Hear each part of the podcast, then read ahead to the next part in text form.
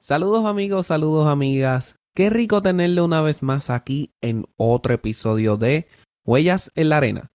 Sigo siendo César Pimentel y hoy vamos a estar tocando el segundo aspecto a la hora de considerar qué cosas hay que trabajar en tu manejo del tiempo, que es la atención. Pero antes de eso, ya lo sabes, si te gusta lo que estás escuchando, dale seguir en tu plataforma favorita, cinco estrellas. Si quieres conectar más con nosotros, bajo Facebook e Instagram, Tromborrican. Ahí puedes compartir tus comentarios, tus abrazos virtuales, sugerencias. Las recibimos con el mayor cariño y afecto posible.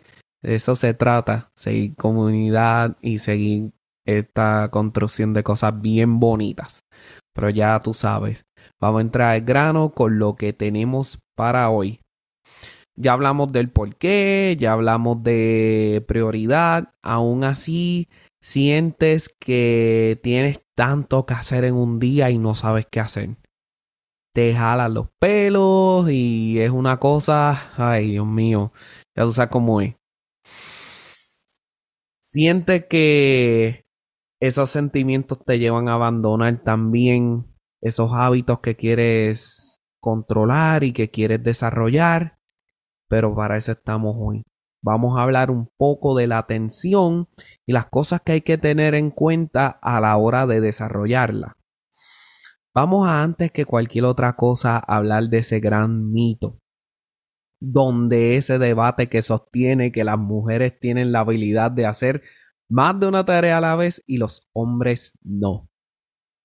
A todas las damas del programa, oye, mala mía, discúlpenme, no estoy hablando desde el punto de vista machista o cualquiera de esas cosas, es desde el punto de vista neuropsicológico. Vamos a ver cómo eso se ve. Desde ese punto de vista neuropsicológico, hay dos y algunas personas bien raramente tienen tres focos de atención. Esos dos focos de atención normalmente se prenden al hacer tareas activas, que a eso vamos a entrar en detalle ahora.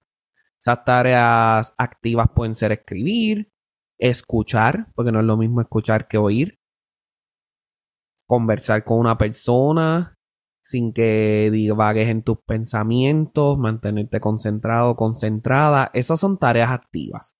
Y nosotros como seres humanos podemos hacer dos o tres en bien raros casos.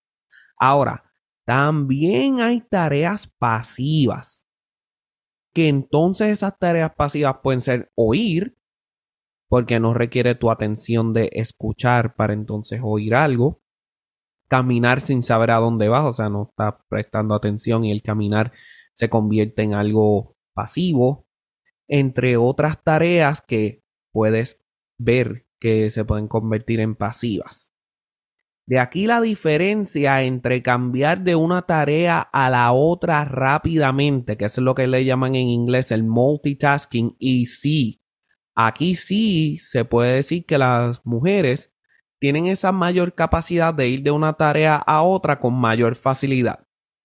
La supervivencia como seres humanos les ha llevado a las mujeres a tener esa habilidad en mayor desarrollo que el hombre. Ahora también está las tareas activas y pasivas en combinación. A eso se le llama backtasking. ¿Cómo se ve entonces el backtasking? Mientras estás limpiando el piso en tu casa, tienes un pollo haciéndose en una freidora, de aire y ya tiene todo ahí, los 10 minutos y eso no hay ni que verlo ni que tocarlo, ya tiene el tiempo, está ahí cerradito, o sea, la tecnología nos está ayudando a convertir un montón de cosas que eran activas en el tiempo de antes a pasivas. Y de aquí viene el objetivo de este episodio. Darte las herramientas que te ayuden a mantenerte en un enfoque con distintas estrategias que he estado utilizando para entonces lograr ese objetivo. El manejo de tu atención es día a día.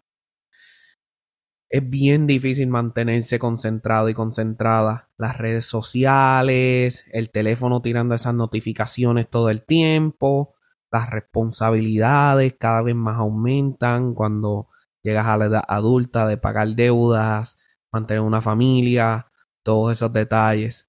Los impulsos y la, divagación de tu pensamiento también, o sea, a veces esa conversación negativa que pasa en tu cabeza también te puede desviar de la atención de una tarea en específico. Y esas cosas se combinan con lo que en realidad quieres hacer. Y ahí se forma el arroz con pollo. Como ya bien sabes. Pues entonces, una de las cosas que he estado practicando para entonces poder mejorar mi concentración en ese sentido o mi atención ha sido la automatización. Las freidoras de aire son excelentísimas. Eh, la tecnología está avanzando en ese sentido un montón. Los lavaplatos, las lavadoras están viniendo ya de una manera en que puedes dejarlo ahí y se hace solito, por decirlo así. Banca en línea, puedes pagar tus deudas.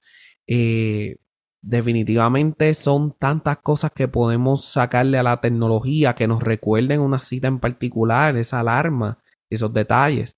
O sea, es bien importante tenerlo eso ahí y de ahí es que entra el calendario también como manera de mantenerte enfocado y enfocada durante el día.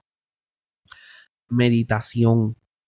Oye, meditación yo no hablo del distintos tipos de meditación que puedes ver. En esta ocasión quiero darte una sugerencia porque fue algo que me tomó por sorpresa que ni siquiera meditación parece. Trata de sentarte en silencio, respira, ojos cerrados y trata de callar tus pensamientos. Y esto es bien difícil, pero ahora utilizando el concepto de los dos focos de atención, mira cómo yo lo he estado manejando, que cuando lo hice por primera vez fue como que, ¿qué brujería es esta? cuando me senté así a meditar, ojos cerrados, traté de ver, número uno, cómo estaba vestido, en mi imaginación, por decirlo así, en el lugar donde estaba sentado, de qué manera estaba sentado y escuchando mi respiración. Eso lo vi en tercera persona, o sea, yo tratando de verme así en detalle y lo único que me estaba enfocando era en pintar ese cuadro y en escuchar mi respiración. Y así he logrado mantener mi mente relajada, callada, por decirlo así, porque está trabajando en ese objetivo de prestarle atención a esos detalles bien, bien, bien en al dedillo, por decirlo así. La eliminación de distracciones y establecer reglas del juego. O sea, lo de las reglas del juego y los límites, vamos a tocarle los límites como tal. Pero por el momento, lo que quiero definir en este momento es las responsabilidades. ¿Cuáles son las responsabilidades? Vamos por un ejemplo. Voy a practicar. Entonces, ¿qué quiero hacer a la hora de practicar? Bueno, número uno, quiero estar en un lugar donde sé que no mucha gente me va a interrumpir. Bien poquita gente en una hora en específico para que la gente no me interrumpa. Eh, quiero poner mi celular en silencio. Quiero ponerlo en un estado donde no me lleguen notificaciones. O sea, estoy eliminando esas posibles distracciones a la hora de hacer algo que requiere de mi atención 100%. Y por último y no menos importante, al establecer intenciones al momento, eso ayuda. En las mañanas me siento, tres intenciones para el día, estas intenciones se ven como una tarea que es impostergable, algo que quiero hacer para sentir que mi día fue bien exitoso y productivo, o una tarea que me ayuda a trabajar mi prioridad en una de las cuatro bandejas de mi tiempo que escribí la semana pasada. Si no lo has escuchado, te invito. Y eso es lo importante. O sea, mantenerse con estatutos y expectativas claras a la hora de lo que es planear a qué le vas a prestar atención. O sea, en el trabajo hoy le voy a prestar atención a esto, le voy a prestar atención a lo otro. En mi casa voy a prestar atención a esto, prestar atención a lo otro. Ponte que es entonces una deuda y esa deuda la puedo poner en automático para que de la banca automática hacia donde tiene que ir lo haga sin ningún problema.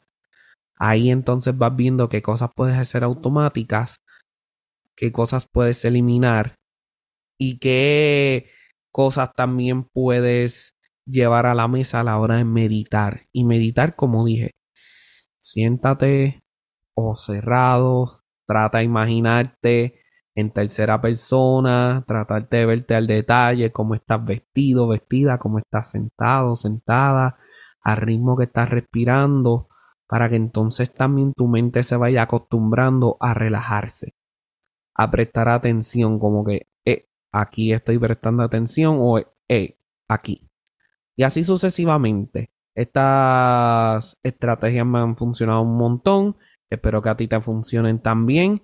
La pregunta sugerencias, comentarios o preguntas, como ya dije, que vengan en cuestión de lo que es el manejo del tiempo, bajo Facebook o Instagram, Tromborrican, y ahí las escribes, nos contactas. Al final de la serie vamos a estar trayendo ese episodio especial. O si hay un episodio en particular que requiere esa pregunta, ese comentario y se ve súper bien. La próxima semana vamos a estar trabajando en lo que son la planificación. Ya hicimos una serie completa sobre eso, pero como se ve entonces en pequeño. Y si tienes algo para aportar en ese episodio, lo estaremos esperando con mucha alegría. Ya sabes, si eres nuevo aquí, nuevo aquí, bienvenido, bienvenida suscríbete, dale a seguir, a la campanita, cinco estrellas, compártelo con tus amistades, en Facebook o Instagram bajo Tromborrica nos encuentra. Todos los martes 8 de la mañana ya estamos arriba, 8 de la mañana hora del este. Así que seguimos de fiesta. Espero que este martes y esta semana estén corriendo súper bien y que esté corriendo mejor que la semana pasada. Por el momento, ya sabes, me despido con el tradicional. Fuerte abrazo.